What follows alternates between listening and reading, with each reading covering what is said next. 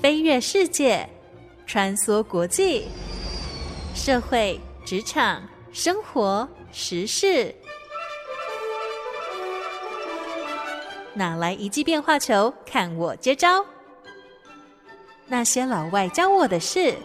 和你 Easy Talk Easy Work。您现在收听的是《那些老外教我的事》，我是节目主持人焕恩。一直以来，我对于科幻小说都是兴趣缺缺。可是自从在节目当中推出了“书中自由水晶球”这个特别系列单元之后，我就发现啦，那些能够预言未来的水晶球，其实都是藏在科幻小说中的。毕竟，也只有在科幻小说所想象出来的那样的一个世界里，才可能出现快转了好几十年的未来时空。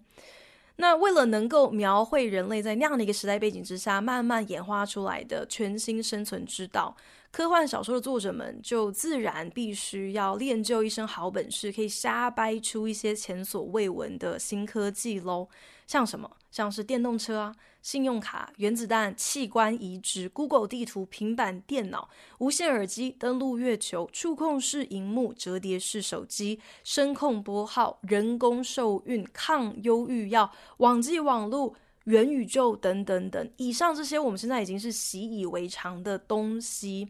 其实早在他们在我们的现实生活当中被发明出来的好几十年前，甚至有些是好几百年前，他们。就已经先在科幻小说当中出现了。讲到这边，其实我就有一点点困惑啦。这样讲起来，好像书中自有水晶球背后其实存在着一个鸡生蛋，蛋生鸡的大灾问。这些反乌托邦科幻小说究竟是真的能够未卜先知？是真的因为？这些作家们，他们有某种的预知能力，或者是至少有某种对于人性特别过人的观察力也好，或是洞察力也好，让他们可以大胆的假设说，如果按照线下社会脉动和整个进程，呃，大致上就推敲出一个可能发生的这样子的一个未来。还是其实是反过来的，其实是有心人士他们在读完了这些科幻小说之后，因为着迷于书中想象出来的那些科技，深受启发，所以就干脆按图索骥，把这些小说当成是某种指南，志在把这些虚构的科技产物在现实生活当中也创造出来。不得不提到一个重点。那就是这些幻想着未来世界会是什么模样的科幻小说，通常也都会被归类为所谓的 dystopian novel，所谓的反乌托邦小说。言下之意呢，就是即便书中的未来时空充满了犹如魔法一般的奇妙科技，可是呢，这些科技之所以存在，往往是因为。必须要去应对一个格外险峻的时空背景，包含像是啊集权统治啦，或者是气候异常啊，甚至是人口爆炸等等。所以基本上呢，书中描述的就是一个非常不利人居的环境，所以好像不得不透过新创的这些科技来控制。来杜绝基本人权，来甚至是来侵犯人身自由，人类文明才有继续繁衍、继续生存的机会。如果是在这样子一个前提之下，竟然还有人会如此热衷于将这些反乌托邦小说当中所描述的新科技创造出来，未免也太白目了吧？难道看不明白说，其实反乌托邦小说的本质是一个？警告，而不是一个预言。透过作者们凭空想象出来的这些未来科技，其实是想要来告诫众人说：如果我们就继续顺势发展下去，那么等着我们的那个未来是何等可怕的。那些如梦似幻的高科技，既是末日下为求生存，所以不得不被研发出来的必要之恶。可是同时，恐怕这些新科技也是导致末日的噪音。可惜了，并不是所有人都是抱持如此严肃的一个警觉心，在拜读这些经典科幻反乌托邦小说嘛，所以也就难怪啦，我们会不断在数十年之后才赫然惊觉，哇，我们的现实生活怎么会以如此高的还原度，一而再再而三的应验了那些在 N 年前出版的科幻小说当中所描述的虚构内容。本周书中自由水晶球特别系列单元要来跟大家介绍一九三二年出版的《Brave New World》美丽新世界这本小说呢，可以说是英国作家 Aldous Huxley 的经典之作。虽然《Brave New World》的知名度是比不上很多其他同期也被归类为反乌托邦的这些作品哦，可是呢，却被很多人誉为是。所有的这些 dystopian novel 当中，最精准预言了我们的现实世界会是什么模样的一个科幻反乌托邦作品。几个礼拜前，我在节目当中跟大家分享了《一九八四》这本经典反乌托邦小说，书中描述着未来世界的极权政府透过篡改历史、透过思想控制、大规模的监控以及啊、使用酷刑。暴力镇压等等手段来进行无情而残忍的统治。《Brave New World》之所以常常会被拿来跟《一九八四》比较，是因为呢，《美丽新世界》这个小说，它的书中时空也是设定在一个不远的不知名未来。那世界一样是陷入了极权政府的统治。可是有趣的是，《Brave New World》的世界观可以说是一九八四的。啊、完全的啊、相反哦，因为《Brave New World》啊、书中所描述的这个极权政府，他们并不是透过暴力和监控来统治他们的国民，反而是透过优生学和药物达到绝对的控制，并且啊、成为他们维持稳定社会秩序的一个终极手段。在《Brave New World》的这本小说当中呢，World State，也就是世界国的国民，他们每一个都是试管婴儿，就是 baby in a bottle。在受孕的过程，其实就是按照优生学被分发进五个等级的种姓制度，分别是 Alpha、Beta、Gamma、Delta 和 Epsilon。这五个等级其实就已经先决定了胚胎在受孕过程当中得到的养分和氧气，用这样的一个方式，就是决定了婴儿他们的基因排序、他们的智商高低，以及他们未来啊的职业还有社会阶层。如果你今天身为 Alpha 一级，你根本还没有出生，就已经注定要做一个人上人了，而 Epsilon 则是。呃，已经被呃断言，他们就是那些存在于社会底层，几乎是作为奴隶这样的一个存在啦。那 Delta 和 Epsilon 这些低阶国民，他们不只是在胚胎孕育的过程得到的氧气是相对有限的，甚至还可能会直接被灌输酒精哦，等于就是用这样子一个非常残酷野蛮的手段来确保说这些低阶国民的智商不会超过一定的水平。他们出生之后的养育过程呢，更会透过一系列的电极方式来进行 conditioning，来进行一个制约设定，就好像是在训练狗一样哦，让这些 Delta 和 Epsilon 他们从小就可能对书啊、对花啊等一些很特定的事情会产生排斥感。间接让他们可以从此打消对学习、对追求美感、对于吸收新知的动力还有念头。如此这般呢，就是可以确保这些低阶国民可以守好自己的本分，知道自己在社会阶层当中的地位何在，然后一辈子都不会笑想，想要抬头，想要呃越级，想要逾矩。为了钳制国民的思想，让大家即便呢是在集权统治之下，仍然能够从善如流。书中呢有一种叫做 Soma 的药物，是由政府免费提供的。只要你稍微有任何一点点情绪的波动，你可能心情不是很好，你就能够透过吃 Soma 等于就是透过嗑药来抑制，然后瞬间就会让你感觉轻飘飘，让你感觉好过一些。也因此呢，世界国 （World State） 的居民每个人都像是温驯的小绵羊。虽然社会是井然有序的，而且几乎已经杜绝了所有的犯罪、所有的疾病、所有的死亡等等各种社会问题，可是大家付上的代价是舍弃了独立自主的思考能力。生活一直过得特别的乏善可陈，于是政府就鼓励大家：我们为了追求快乐嘛，为了要排遣时间，那不如就是透过性以及药物所带来的这种片刻欢愉，来麻痹自己所有其他的心灵上、生理上的需求，让世界国的所有国民过度依赖开放的性生活和啊、呃、无边无际。无穷无尽的药物所带来的小确幸，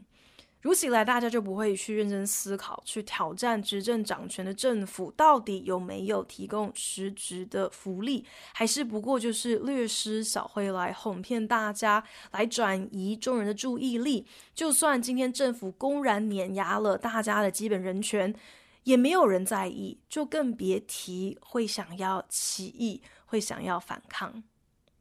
Most men and women will grow up to love their servitude and will never dream of revolution.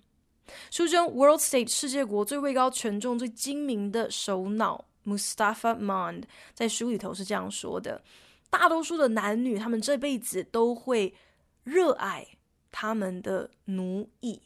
绝对不会妄想革命。One believes things because one has been conditioned. To believe them,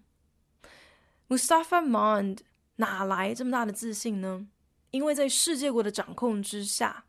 每个人之所以相信任何一件事情，都是因为他们被制约设定要去相信这些事物。在世界国的统治之下，自由意志根本就是一个不存在的东西。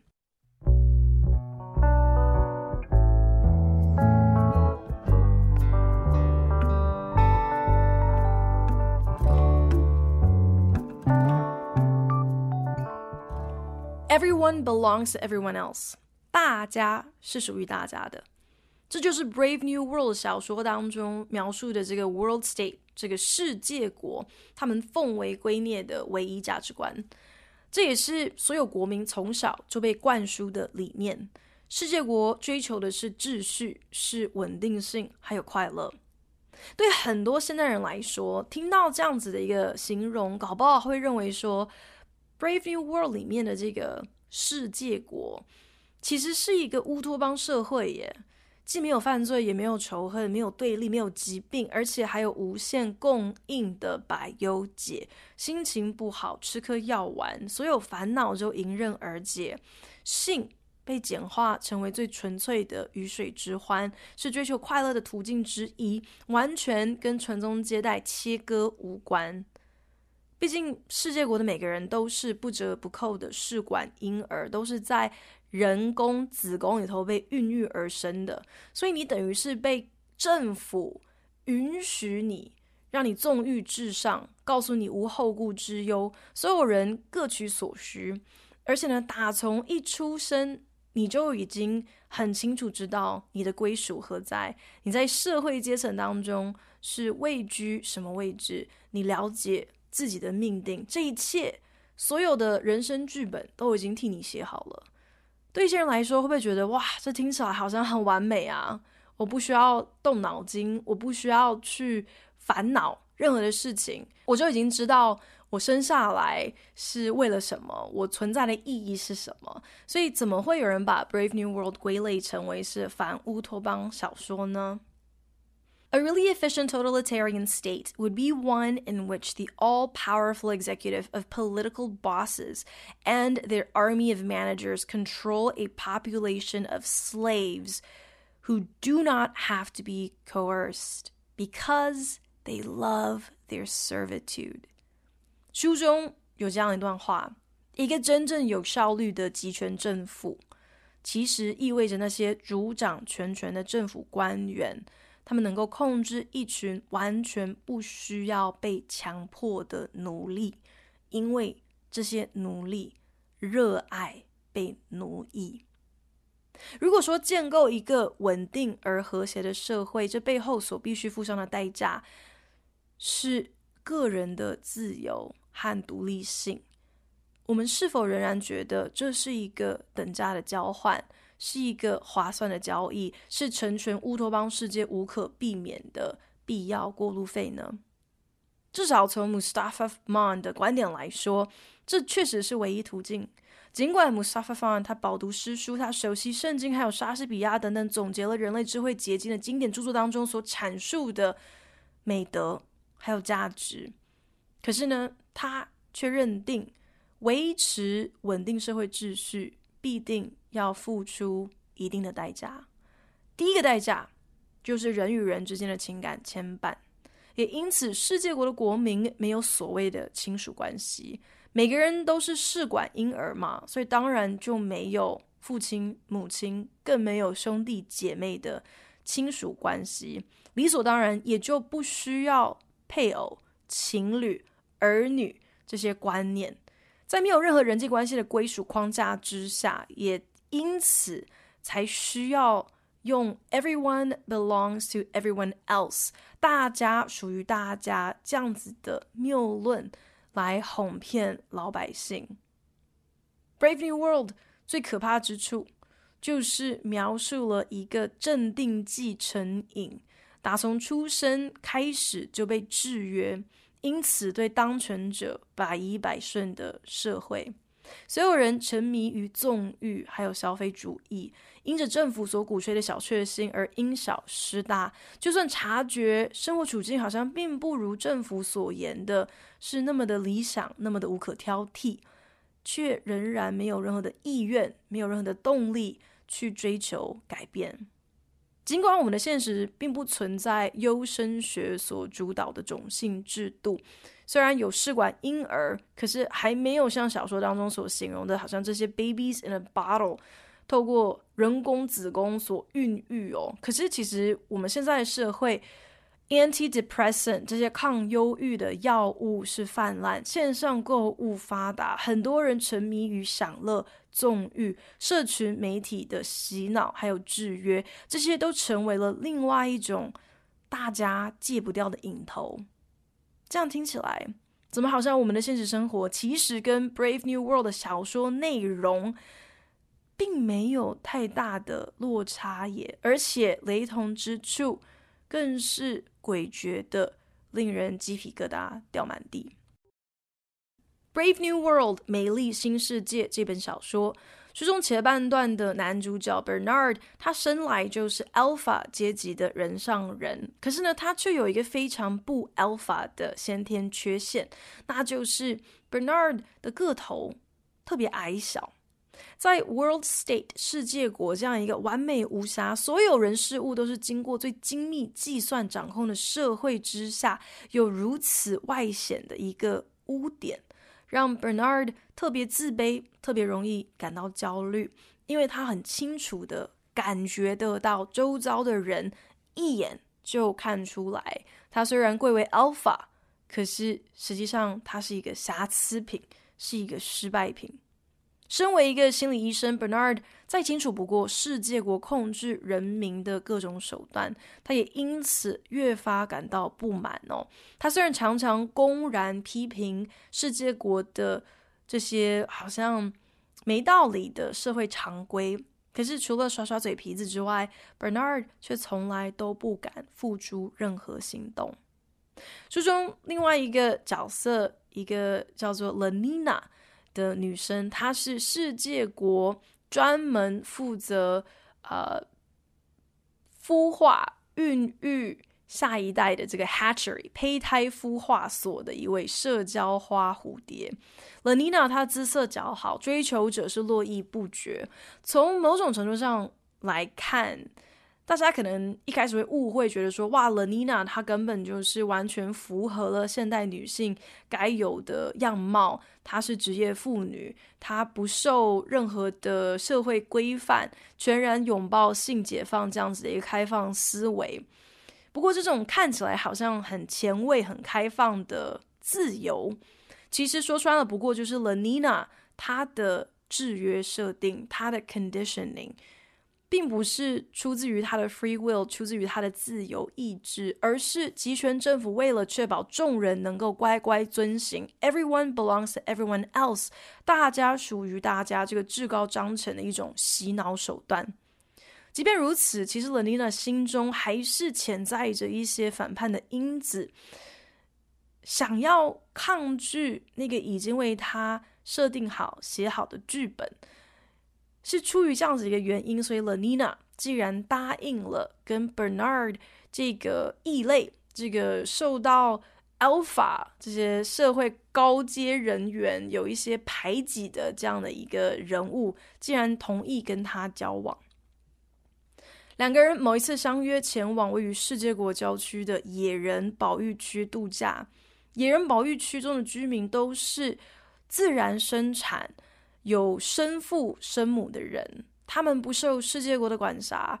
活在一个等于是啊、远古的啊、社会传统之下，所以他们有不同的语言，有不同的宗教信仰。有不同的待人处事的方式，再加上因为野人保育区里面是没有高科技和优生学的庇护，所以保育区里面的人他们都会经历生老病死的循环。对于世界国的国民来说，是一个非常新奇的事情，是在他们的日常生活当中根本不存在的一些很新鲜的呃，等于是呃历史遗迹哦。在野人保育区里，Bernard 和 Lenina。认识了一个叫做 John 的野人，野人约翰，他的亲生父母其实都是世界国中位居社会顶层的精英，但是野人约翰的母亲年轻时跟一个啊、世界国国民组成的观光团来到这个野人保育区度假的时候，意外被抛下。那个时候呢，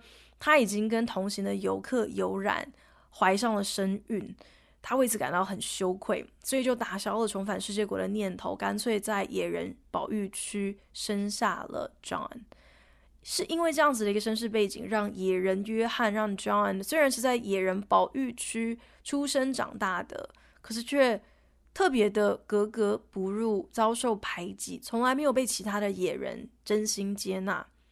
野人约翰虽然会阅读会写字，可是呢，他的教材仅限于母亲有的一本科学手札，以及他自己随处找到的莎士比亚全系列作品。也因此，野人约翰的世界观和他对于情感上的表达，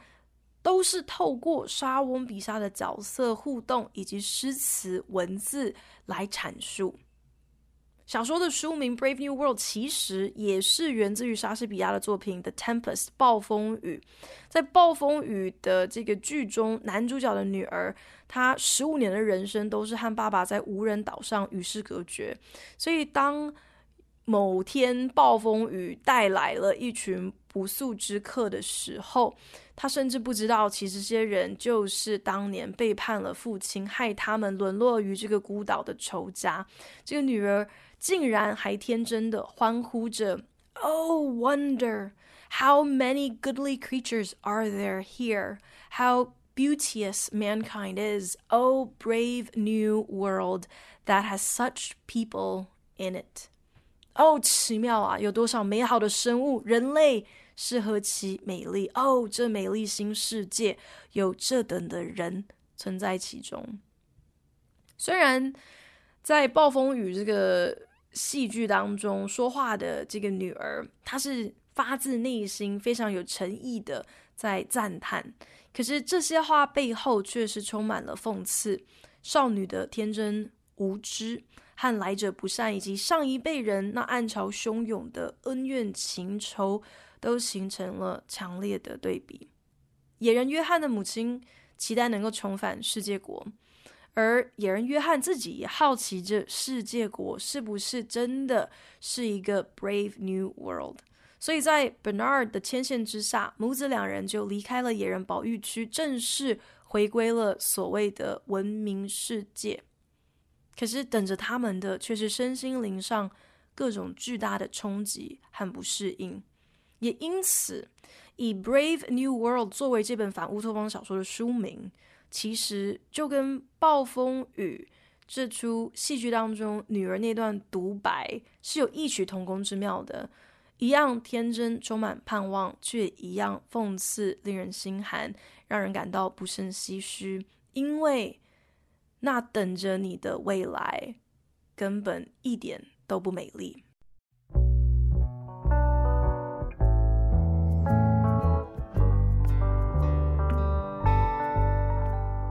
本节目由好家庭联盟网、台北 Bravo FM 九一点三、台中古典音乐台 FM 九七点七制作播出。《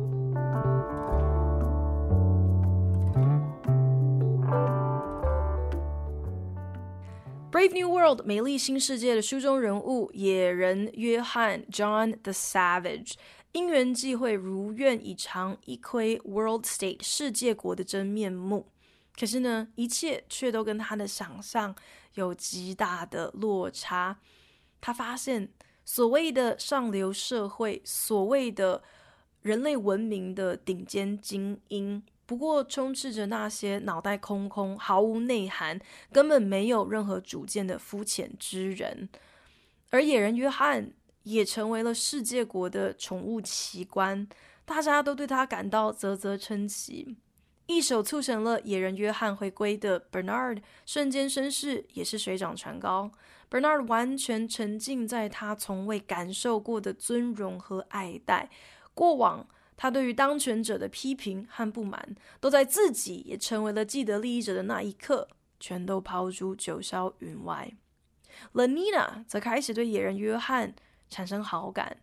一再的对他投怀送抱。可是 Lenina 这种错把性跟爱画上等号的示爱方式，却跟野人约翰的莎翁爱情观有极大的冲突和对立。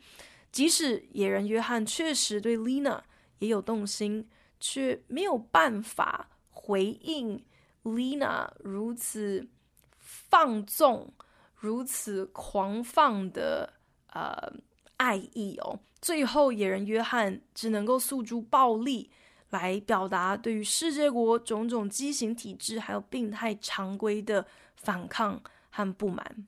野人约翰因此就被逮捕，被押着去见过了世界国欧洲分区的统领，也就是 Mustafa Mond。You got rid of them. Yes, that's just like you.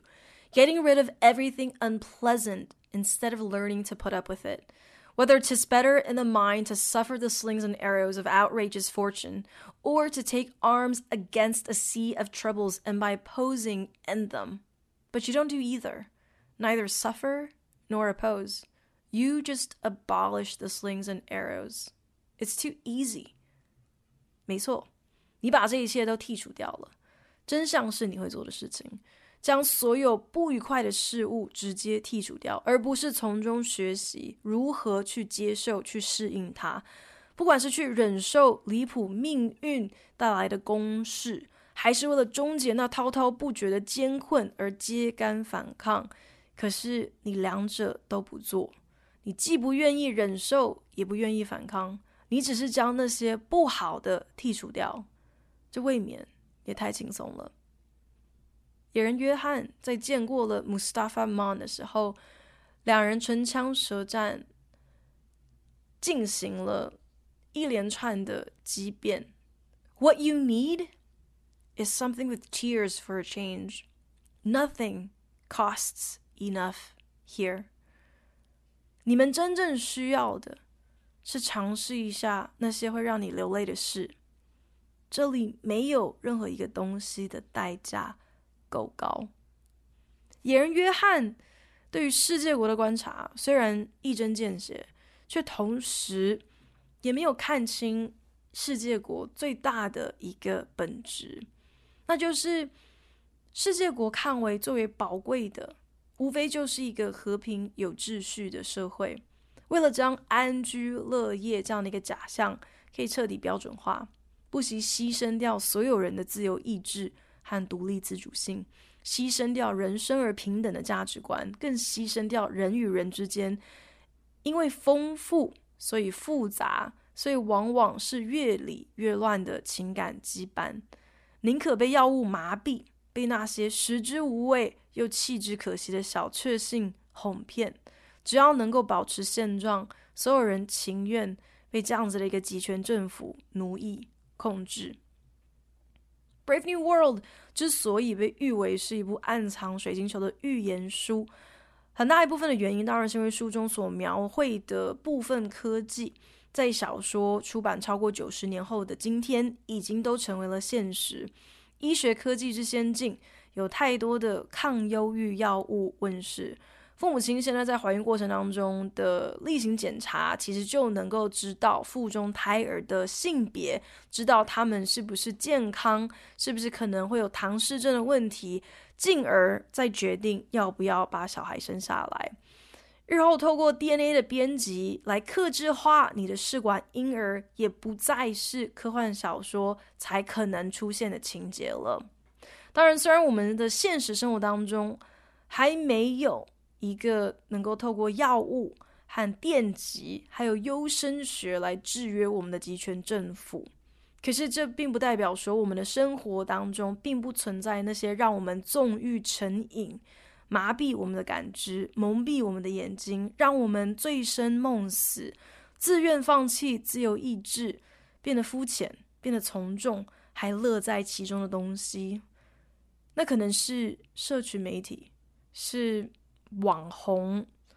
捧起的人气餐厅，是